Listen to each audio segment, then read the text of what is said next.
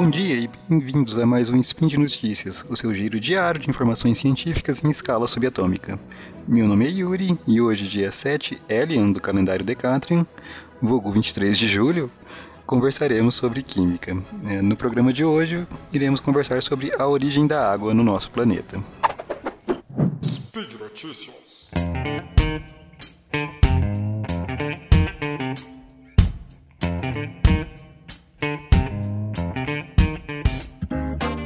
Existem muitas perguntas para as quais a ciência não possui uma resposta, né? Essa, em minha opinião, é a maior qualidade da ciência, reconhecer que ainda existe muito a aprender.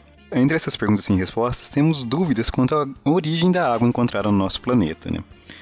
Muito se fala que a água teria sido trazida por cometas de gelo ou meteoritos com minerais hidratados, né, tipo, sei lá, silicatos hidratados, oriundos, oriundos de regiões além da chamada uh, linha de gelo, né, ou snowline, essa linha de gelo ou de neve seria a fronteira é, onde a partir da qual a água pode se congelar, né, na região do espaço onde a água pode existir no estado sólido.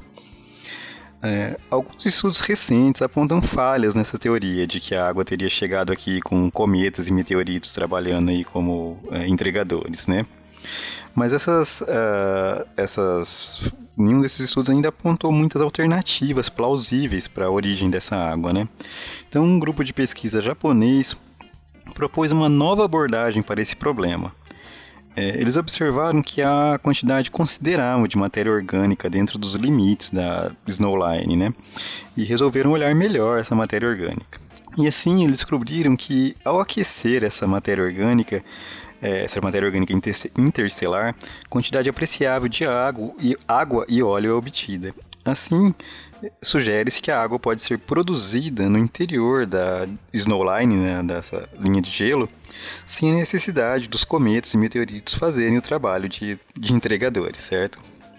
Bom, um grupo de pesquisa é, japonês ele recriou essa matéria orgânica interestelar né, em laboratório, né?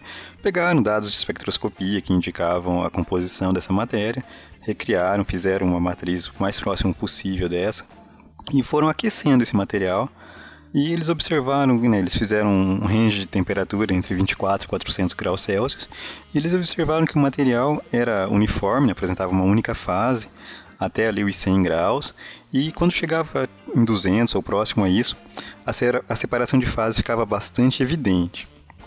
Lá perto dos 350, a formação de gotas de água também ficava evidente, e ao chegar nos, 4, nos 400 graus, graus Celsius, né, eles observaram também a formação de gotas de óleo.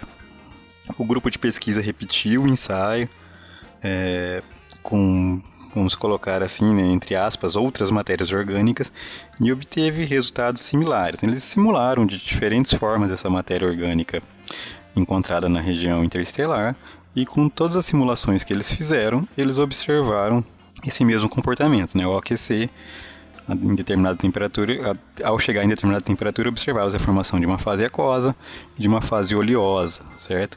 Eles analisaram essa água obtida e observaram que se tratava realmente de água com um grau de pureza até elevado e que o óleo que eles observaram era bastante semelhante ao, ao nosso petróleo, né? o óleo que a gente encontra aqui no subterrâneo do nosso planeta. Então, assim, nas palavras dos próprios pesquisadores, né, os resultados sugerem que as nuvens de matéria orgânica são potenciais fontes de água na região interna né, da linha de gelo, podendo ser essa a verdadeira origem da água que temos no nosso planeta. Além disso, a formação do óleo sem nenhuma participação de seres vivos que eles observaram pode significar uma nova origem para o petróleo que encontramos aqui também. Então, esse estudo, é, mais uma vez, ele abriu portas para diversos outros estudos né? E essa seria a, o grande mérito da ciência, é isso que a gente tem que sempre observar, né? Fazer os estudos, observar os resultados e a partir desses resultados propor ainda novos estudos e assim ampliando o conhecimento cada vez mais.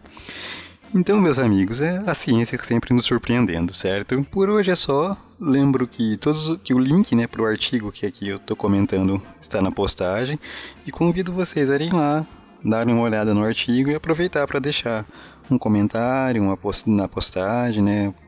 Lembrando assim que esse podcast, lembrando também né, que esse podcast só é possível acontecer por conta do seu apoio no patronato do SciCast. E se ainda não é um patrono, considere essa possibilidade. Um grande abraço e até amanhã.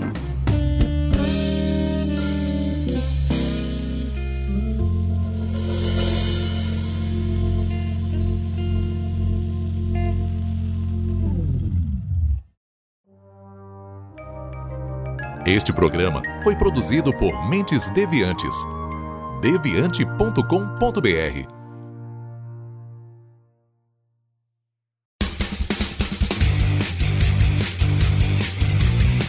Cortes, edição de podcast.